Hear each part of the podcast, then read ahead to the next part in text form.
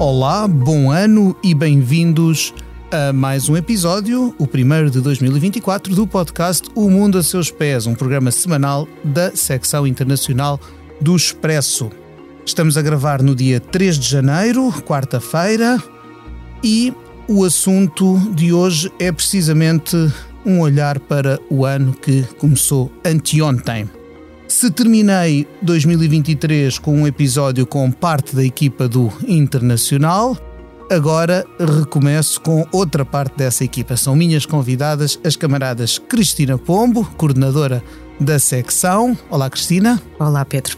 E a Salomé Fernandes, redatora da mesma secção, que eh, participa neste programa a partir do, da redação do Expresso em Matosinhos. Olá, Salomé. Olá. Eu sou Pedro Cordeiro, editor da secção internacional, e a edição técnica deste episódio cabe ao João Martins.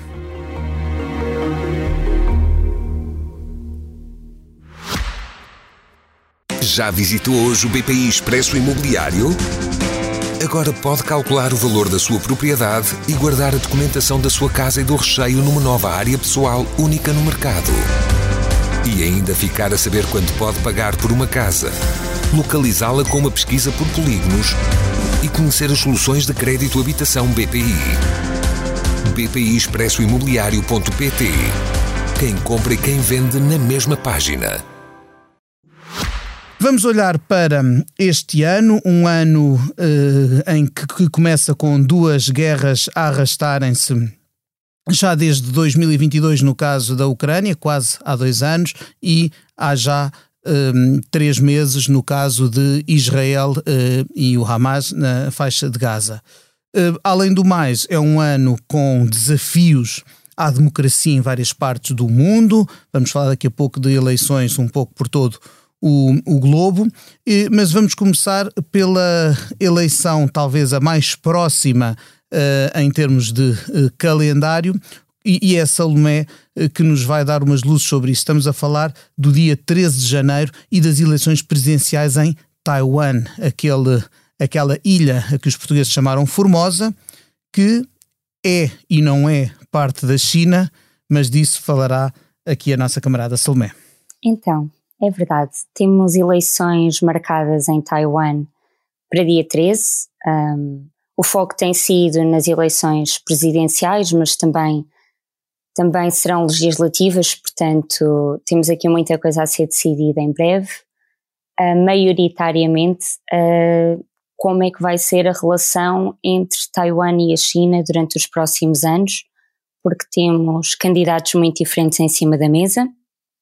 E aquilo que as sondagens dizem até agora é que à frente da corrida está o atual vice-presidente um, da ilha, que é candidato pelo Partido Democrático Progressista, que tem sido visto como tendo uma linha mais pró-independência de Taiwan. Estamos a falar do senhor Lai Ching-te. Lai Ching-te, exatamente. Correto, Pedro. Uh, ele chegou a descrever-se no passado como um trabalhador político pela independência taiwanesa, mas tem vindo a adotar um discurso um bocadinho mais moderado um, e diz que Taiwan já não precisa propriamente declarar a independência, mas não tem essa ligação tão próxima à China e nota-se há alguma tensão uh, no, no discurso, um, ao contrário de outros candidatos uh, que são vistos como tendo maior abertura ao diálogo com a China e que têm defendido uma aproximação maior. Um, agora, pelas sondagens, eh, que valem que valem sempre, não é? Um, não há uma vitória totalmente clara para ninguém, porque há sondagens que mostram alguma proximidade entre candidatos, por isso o desfecho ainda não é muito claro. claro e o facto da oposição ter fracassado o projeto que chegou a haver de, de uma candidatura unida também torna os, eh, as projeções eh, até agora disponíveis um pouco mais fragmentadas, não é? De alguma forma, a, a preocupação de Pequim com estas eleições eh, é evidente e ouviu-se na mensagem recente do presidente Xi Jinping, portanto, dias antes da, da, ida às urnas dos taiwaneses, dizer a reunificação com a Taiwan é inevitável, portanto, uma espécie de aviso achas, Salomé, que uma, que uma vitória do Lai Ching-te fará endurecer não só o discurso, como as ações da República Popular da China uh, no Estreito de Taiwan? O discurso endurece sempre, não é? Agora, ao nível das ações, não sei se vamos ver uma mudança assim tão significativa daquilo que já temos visto ao longo dos últimos anos, porque ele é do mesmo partido que está no poder agora. Um, as tensões já têm andado muito altas, portanto, acho que o único passo que se poderia dar a seguir seria um, indesejável para o mundo, não é? Portanto, haver aqui uma escalada ao ponto de haver um novo conflito ativo seria mais complicado. Sim, uma, uma guerra propriamente dita, mais uma num mundo que já está pejado delas, seria de altíssimo risco. E se pensarmos também, não só uh, em que um dos intervenientes seria a China, com a dimensão uh, que tem em termos geopolíticos e militares, mas também com o compromisso que alguns países têm, ou a, mais formal ou menos formal, mas países como os Estados Unidos da América, o Japão ou a Coreia do Sul estão de alguma forma comprometidos com o status quo e com a defesa de, de Taiwan em caso de invasão chinesa. Há aqui uma espécie de, de acordo não escrito, segundo o qual tudo, as coisas ficam como estão se Taiwan não der passos rumo à independência e se a China não der passos rumo à, a uma anexação, digamos. à força. Exatamente, mas, mas, mas o, o, facto é que o discurso de Xi Jinping uh, é, é, muito diferente dos seus antecessores, que eram, uh, embora nunca abandonando a reivindicação de Taiwan como parte da China, não eram tão insistentes na ideia de que esta reunificação vai acontecer de uma forma ou de outra, uh, e portanto deixando antever que se tiver que ser à força, é à força. Isso parece, parece algo que Xi Jinping Sim, quer deixar está resolvido. em cima da mesa. Ou seja, está em cima da mesa, não é? Mas como tudo, é, é, é a base arte da adivinhação neste momento. Claro, neste momento as, as, as, eh, os destinos da ilha estão na mão eh, de, dos eleitores. Eh, Taiwan tem 24, cerca de 24 milhões de, de habitantes.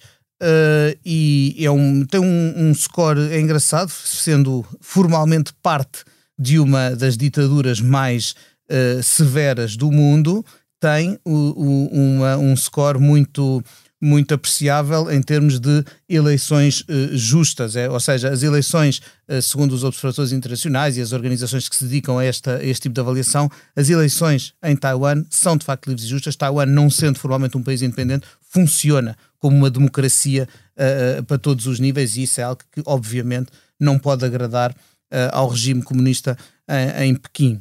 Eh, agora, este é o primeiro de um, é o primeiro de um, a ida às urnas em Taiwan vai ser de facto a primeira de uma série de eleições eh, importantes. A Cristina Pompe teve a amabilidade ontem de me passar um, um calendário de eleições eh, do mundo em 2024 e temos verdadeiramente eh, coisas eh, importantes. Desde, digamos que com os dois polos em janeiro e novembro, que é esta, estas eleições gerais em Taiwan, e depois as eleições para a presidência, e também para o Congresso, claro, e mais uma série de outros níveis de administração nos Estados Unidos da América, com uh, em causa a reeleição de Joe Biden ou um possível regresso de Donald Trump, portanto, duas, duas eleições por motivos diferentes e com, de, de, de altíssimo risco, uh, e, da, e, e com impacto potencial para o mundo inteiro.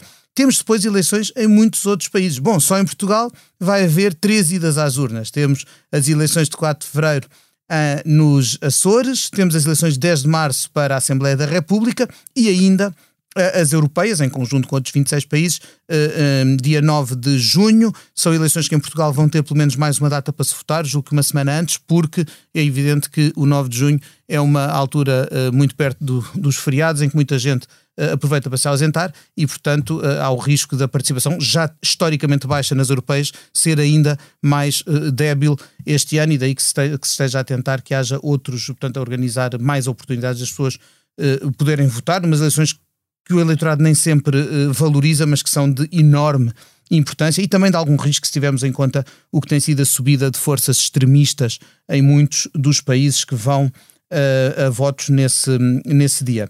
Uh, há eleições também na Índia, que é a democracia com maior população do mundo, na primavera. Há eleições uh, presidenciais na Venezuela, que já foi uma democracia e hoje é um regime autoritário falando em regimes autoritários, também há presidenciais na Rússia, na Rússia de desfecho bastante previsível, com a, mais que provável recondução de Vladimir Putin.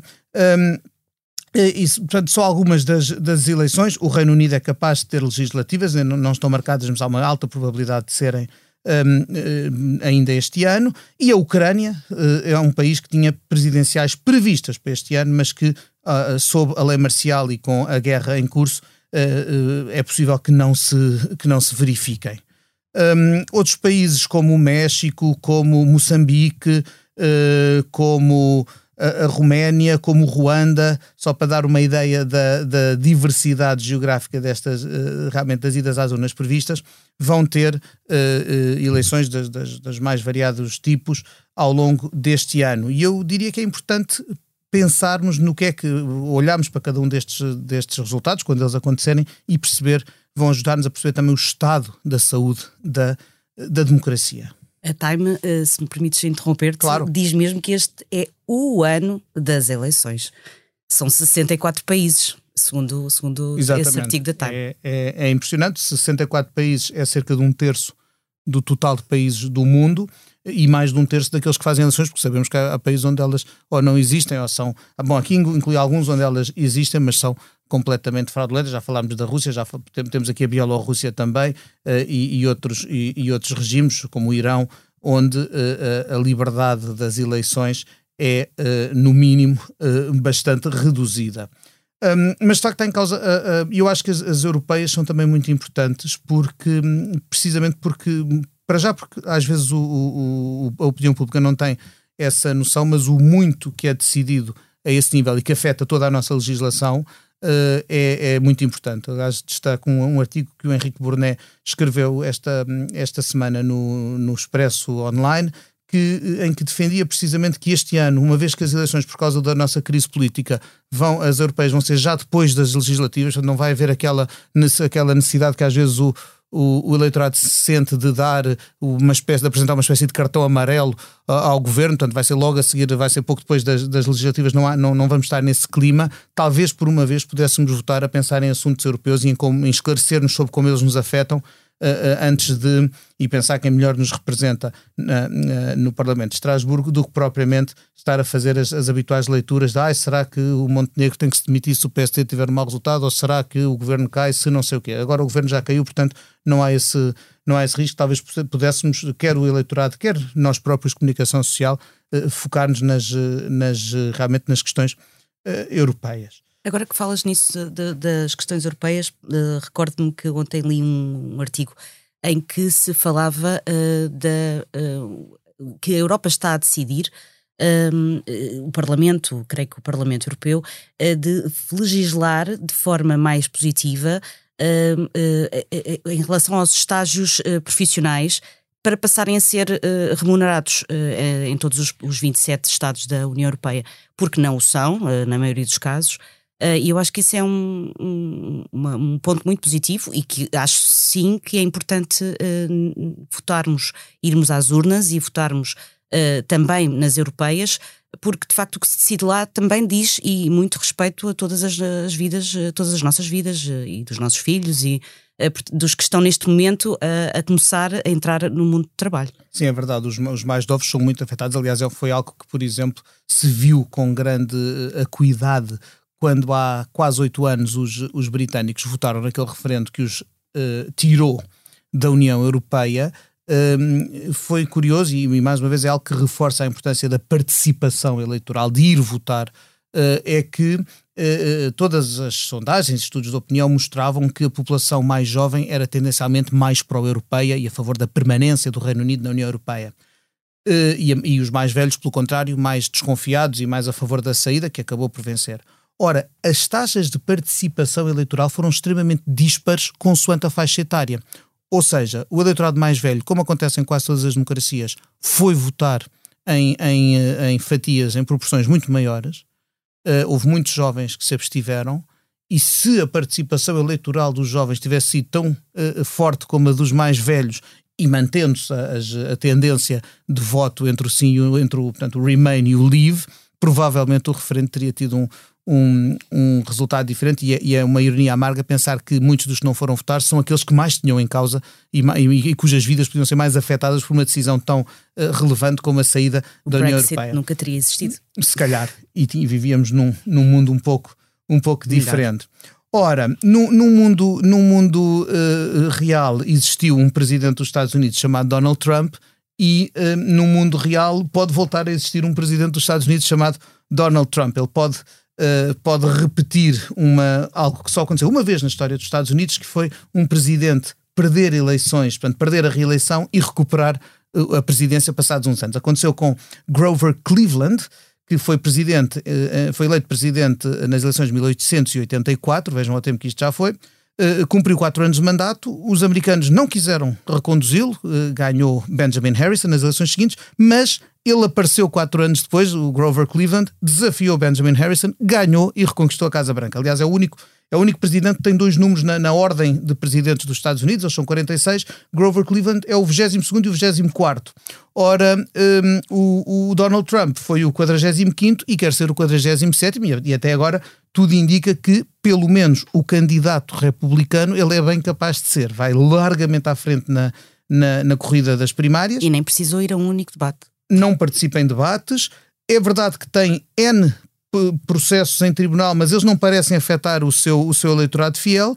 E ainda dá-se o caso de agora haver Estados que, por causa do envolvimento dele, no, no do incitamento dele à, à evasão do Capitólio, está agora a fazer dois anos, dizem que ele não pode, há, há, há tribunais desses de, no estado do Maine e no estado do Colorado que eh, decretam que ele não pode fazer parte, da, da não pode candidatar-se à eleição, está banido por ter incitado uma insurreição contra a Constituição, mas claro que são apenas dois Estados, é tudo passível de recurso e o apoio popular continua a ser muito grande entre o eleitorado republicano ao, ao, ao, Donald Trump. Como é que vocês veem? O que eu gostava de vos perguntar, uh, como é que a, a Salomé e, e Cristina, como é que vocês veem um potencial regresso de Donald Trump à à, à, presidência. É que da primeira vez parecia uma coisa irreal. Eu lembro quando estivemos aqui na noite, eh, a cobrir essa noite no, no Expresso, madrugada fora, parecia algo irreal, mas apesar de tudo havia um lado que, que nós tentamos racionalizar as coisas. Bom, eles, tá, havia, as pessoas estavam descontentes, estavam desiludidas, foram votar no que não conheciam, no que aparece como antissistema.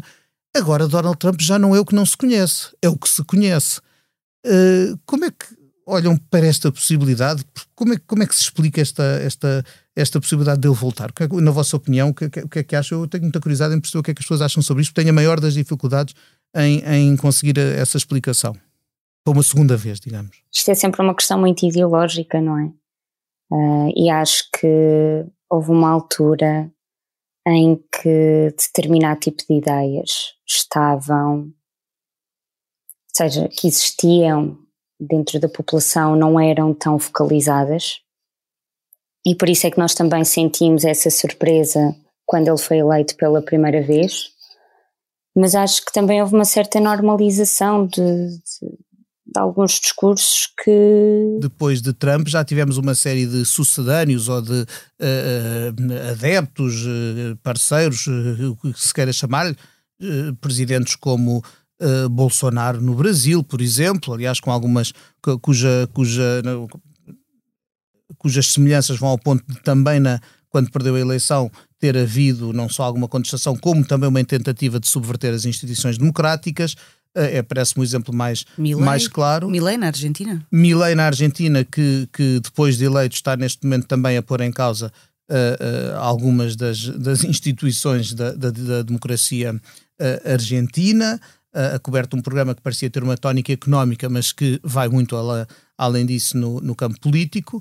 Um, e, e, e, obviamente que na Europa temos uh, casos de partidos uh, de ideologias uh, ou de posicionamentos políticos parecidos, uh, salvas diferenças geográficas e políticas, mas há, apesar de tudo, governos, pela primeira vez a Europa tem um governo, na, na Itália, um governo presidido por uma, por uma primeira-ministra de um partido de direita radical, portanto já não como parceiro de coligação, mas como líder da coligação, com outros partidos de direita mais, uh, mais tradicional, e em breve os Países Baixos poderão ter algo semelhante se, se Gert Wilders, que venceu as, as legislativas em novembro, conseguir formar governo, como tudo indica, também com o apoio de outros países, eh, de outros partidos, perdão, da direita mais convencional, que se viram ultrapassados por ele. E, e, e, daí que eu há pouco chamasse a atenção também para as eleições europeias, porque a fatia de, de eurodeputados uh, eurocéticos ou de partidos uh, uh, de direita radical abertamente xenófobos, por exemplo, tem crescido uh, no, na, de eleição para eleição. sempre que vamos eleger o, o Parlamento Europeu, tal a que, o, a, a que o eleitorado português, e não só, liga pouco. Há muitos outros países onde a, a taxa de participação também é tristemente baixa. Um, também aí vai subir uh, e também aí vão ser tomadas decisões que depois afetam uh, o, o, coletivo. Um, portanto, é, uma, é realmente uma, uma, eleição essa de, de, de novembro a, a, que todos vamos, de que todos vamos estar uh, pendentes, como há quatro anos estivemos quando Trump podia ou não ser reeleito e não foi, e como há, há, há oito anos tivemos quando ele venceu a eleição contra Hillary Clinton. Um, e, e, a democracia, muito da, da, democracia no mundo vai, e das instituições multilaterais, da NATO às Nações Unidas, uh, uh, e passando pelas guerras que estão uh, em curso, todas elas, tu, todos esses assuntos são completamente diferentes caso Biden permaneça na Casa Branca ou Trump regresse ao poder um, ao fim destes quatro anos. Eu creio que, o, para mim, o grande problema uh, prende-se com a idade avançada do Biden. Uh, eu acho que ele, de facto, uh, aos olhos do mundo, pelo menos, e também acredito de alguns americanos, ou de muito, uma grande franja dos americanos, estará talvez um pouco debilitado. E depois, infelizmente, ou não se sabe muito bem porquê, regressa Trump como. Uh, alguém que vem resolver uh, todos os problemas que continuam a existir nos Estados Unidos. Uh, o que me parece uh, ou a forma como eu vejo isto, até porque tenho uh, uh, algum, alguns conhecidos nos Estados Unidos e, e tenho uma grande amiga que é mexicana, vive há vários anos nos, no, no, nos Estados Unidos, em Los Angeles, e ela disse-me claramente, este ano estive com ela, aliás no final do ano passado, e ela disse-me claramente, ele vai vencer outra vez. E isto é péssimo, é péssimo para as minorias, péssimo para, para, as, para todas, para a imigração, uh, péssimo para, uh, para, para todas estas pessoas que nunca, com, no, no uh, reinado de Trump, digamos assim, nunca se sentiram completamente incluídas. Aliás, ele tentou sempre fechar, erguer muros e fechar fronteiras, e acho que isso se agudizou durante o, o, tempo que ele teve, que ele esteve à frente dos destinos do, dos Estados Unidos. Portanto, para mim, péssimas notícias se isso acontecer. Eu, eu para, fecharmos este tema e passarmos ao, ao, tema que tu trazes e que eu também quero uh, ouvir, diria que há, há, um lado que nós também nos, às vezes nos esquecemos. Em 2020, Trump perdeu as eleições e perdeu-as bem perdidas para, para Joe Biden. Portanto, já foi, isso foi mais do que certificado, por mais que haja esta, esta ideia fraudulenta de que as eleições foram roubadas. É um disparate sem fundamento nenhum mas há uma coisa que, me, que, não, que não me sai da cabeça, para usar uma, uma expressão dos nossos, dos nossos camaradas da Comissão Política, que é provavelmente, se não tivesse havido a pandemia, uh, Trump podia ter sido reeleito. A economia, que é um dos dados que mais influenciam a, a, a votação, os votantes dos Estados Unidos, está, estava com números muito favoráveis antes da, da, da Covid. E, e, havia muito, é raro um presidente não ser reeleito quando, quando a economia está a correr bem. Portanto, havia essa possibilidade. Eh, é claro que a gestão dele da pandemia foi uma coisa bastante, eh, bastante quase até a palhaçada, às vezes, não, uh, daria vontade de rir se não fosse, se não tivessem em causa tantas vidas, uh, e isso ajudou, uh, isso e os efeitos económicos da pandemia ajudaram a perder as eleições, mas ele podia ter ganho então, e se calhar pode ganhar este ano. Tentando falar de outros assuntos, porque o mundo não, se, não é só Trump e não é só eleições, a Cristina traz-nos uma, uma, um assunto engraçado, interessante e também de, de, de futuro importante para o futuro do planeta e da, e da humanidade. Sim, pelo menos um bocadinho mais leve. Temos de ter aqui alguma leveza também e temos um, creio eu, uma, uma, postura mais positiva deste ano que vai agora entrar. Uh, eu escolhi uh, um tema que gosto muito e que também costuma ser um sucesso entre os leitores do Expresso, que são as missões espaciais. Os leitores, uh, os ouvintes, enfim. sempre gostei muito de séries e de filmes sobre o espaço. Quando era mais nova, não, se, não sei se te recordas, bom, a, a Salomé eventualmente é um pouco mais nova do que nós, talvez não se lembre, Uh, mas existia aquele programa do Quero Agora Escolha e passava sempre o espaço de 1999 e cada vez que, que era o, o programa eleito eu ficava. E o que nós pensávamos no, no, nos anos que faltavam para 1999. Exato. E vê lá e hoje os que já, já passaram. É uh, verdade que a série, também é preciso dizer que nós, não, nós somos um bocadinho mais, mais jovens do que isto possa uh, parecer, porque a, a série dava isto quando nós éramos é anos 80, mas a série era mais antiga. Mais antiga, é de 70 e algo, não é?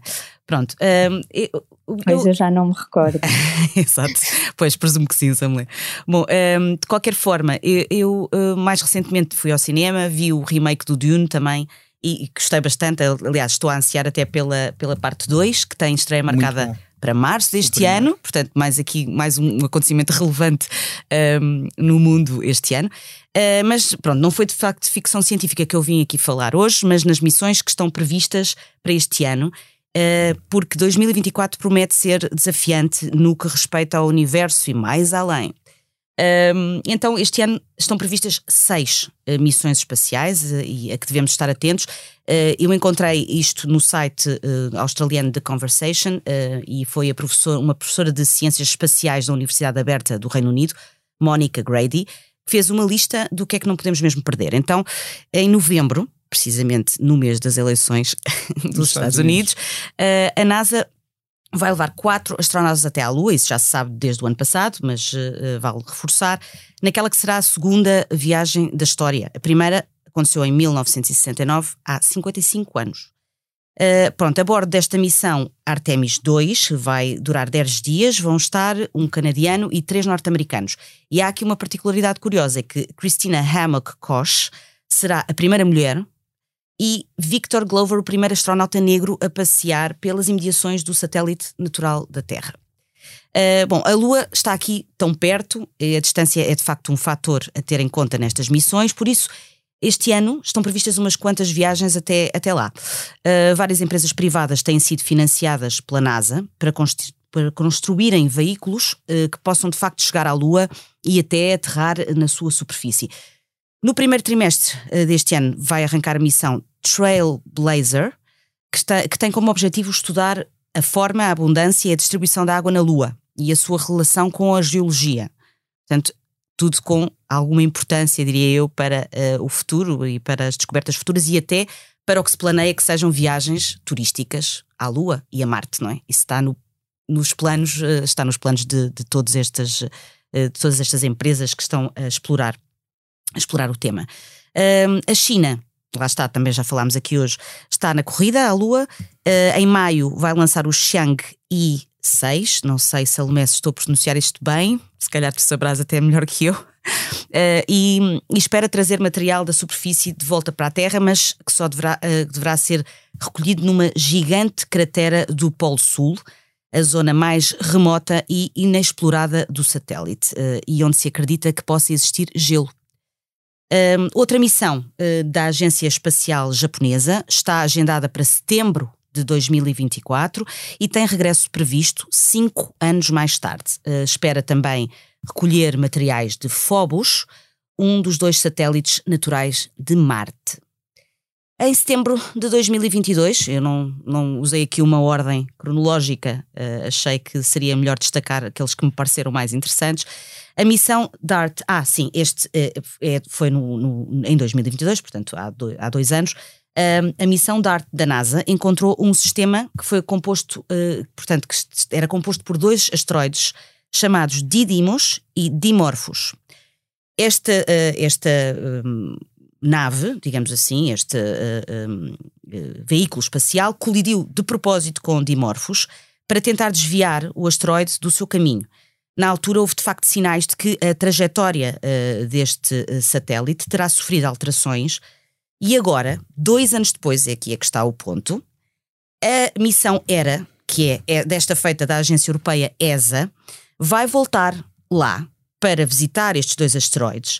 Uh, e quando regressar à Terra, em 2026, esperamos que nos possa dar respostas sobre quão eficaz foi o desvio deste satélite Dimorphos e o que isto poderá eh, deste asteroide, perdão, asteroide Dimorphos e, e o que é que isso poderá representar para a segurança do nosso planeta, caso haja asteroide, algum asteroide que um dia entre em colisão uh, com a rota da Terra. Isto é importantíssimo porque sabemos que se algum uh, uh, asteroide entrar em colisão com a roda da Terra, podemos não estar cá para contar a história depois disso. Bom, praticamente ao mesmo tempo, e para concluir, da missão ERA, vai partir para o espaço o Europa Clipper, que vai fotografar a Lua gelada de Júpiter, que tem por nome Europa, também um nome que já foi muito mencionado aqui neste nosso programa. A missão tem como objetivo descobrir se um, esta Lua oferece condições para a existência de vida. Eh, vamos saber, por exemplo, se o oceano da Lua gelada Europa é salgado, como acontece no, nos oceanos na Terra, e se uh, os componentes como carbono, azoto ou enxofre estão ou não presentes. Mas isso só vamos descobrir lá para 2030, que é quando vai regressar esta missão à Terra. E olha, é isto. Olha, isto é uma belíssima, é uma belíssima hum, temática para, para uh, que às vezes menos, menos frequente na, na nossa conversa cotidiana, mas também de grande importância e com alguma ligação ao que falávamos antes em termos de, de da geopolítica. A, a, exploração do espaço nunca foi só uma aventura de ir descobrir o que, o que há lá ao longe. É também, foi, se pensarmos nos tempos da Guerra Fria, era uma das, das grandes formas de rivalidade e de exibição de poderio uh, entre os Estados Unidos da América e a União Soviética, com vitórias de parte a parte. Os soviéticos foram os primeiros a pôr uh, astronautas uh, no espaço e a porem as, os satélites, mas foram os americanos quem primeiro pôs um pé na Lua, por exemplo. Portanto, havia, havia sempre essa, essa, essa leitura que ia além da exploração interplanetária. E agora, eu quando penso nos, nos Estados Unidos e na China, que tu referiste, Cristina, como como uma das, das nações que está, de facto, a apostar também na exploração espacial, eh, volto a ver uh, um pouco, não, não uma nova Guerra Fria, mas, mas claramente um, um mundo que caminha para uma, uma rivalidade entre duas grandes potências, os Estados Unidos já o são, a China uh, cada vez mais se tornam também, uh, e portanto acho que, acho que também aí vamos ter muito a que estar atentos no, ao longo deste ano. Um, Algum comentário final? Estamos a chegar ao fim do nosso tempo. Salomé. Sim, eh, eu agora até tinha pouca vontade de voltar eh, a um registro pessimista, mas acho que era interessante eh, não deixar de assinalar que, tendo em conta que há tantas eleições a aproximar-se, que haverá mudanças políticas, que essas mudanças não esqueçam as alterações climáticas, porque aquilo que vimos no ano passado é que acabámos de viver um ano extremamente quente, foi o ano mais quente dos últimos 174 anos, e que a tendência se pode manter durante 2024 Portanto, era, era bom que este tema continuasse na ordem do dia, que os textos que foram acordados uh, se traduzam em ações, um, para podermos continuar a explorar o mundo de uma forma saudável para todos. Um, lembrar, uh, lembro a esse respeito que este ano está marcada para novembro a COP 29, portanto, mais uma, mais uma um, cimeira sobre, um, sobre o clima e o, e o, combate às alterações climáticas e a, e a gestão uh, uh, das mesmas. Vai ser de 11 a 22 de novembro em Baku, a capital do Azerbaijão. E é, e é curioso que depois da, depois da COP 28, que foi nos hum, Emirados Árabes Unidos, agora, mais uma vez, é a segunda COP consecutiva que acontece num país cuja economia assenta muito também na exploração dos combustíveis fósseis. Uh, sem fazer mais leituras, este é um facto que, que é incontornável.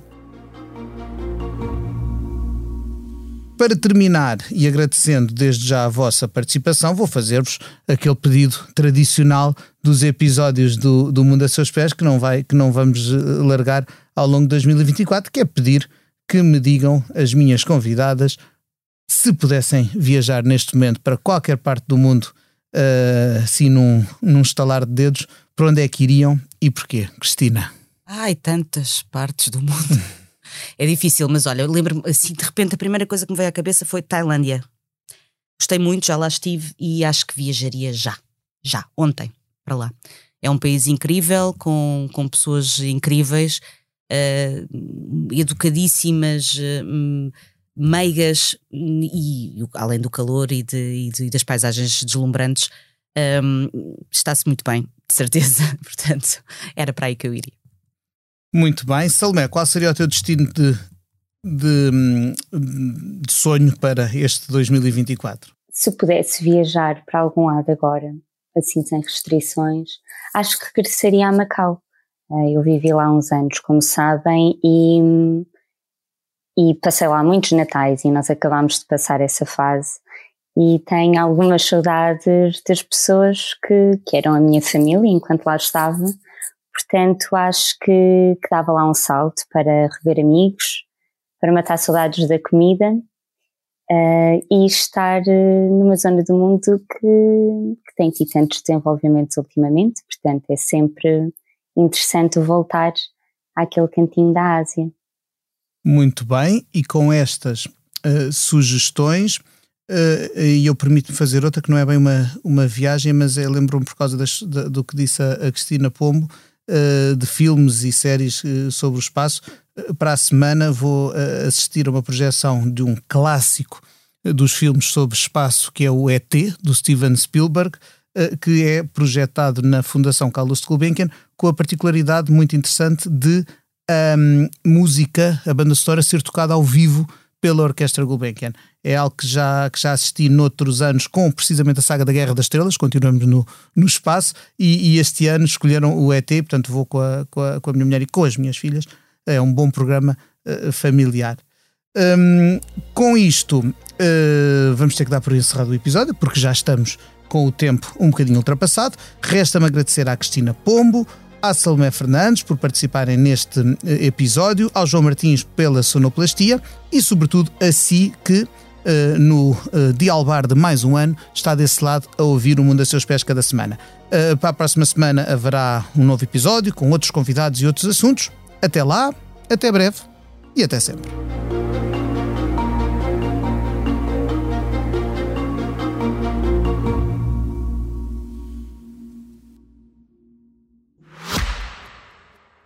Já visitou hoje o BPI Expresso Imobiliário? Agora pode calcular o valor da sua propriedade e guardar a documentação da sua casa e do recheio numa nova área pessoal única no mercado. E ainda ficar a saber quanto pode pagar por uma casa, localizá-la com uma pesquisa por polígonos e conhecer as soluções de crédito habitação BPI.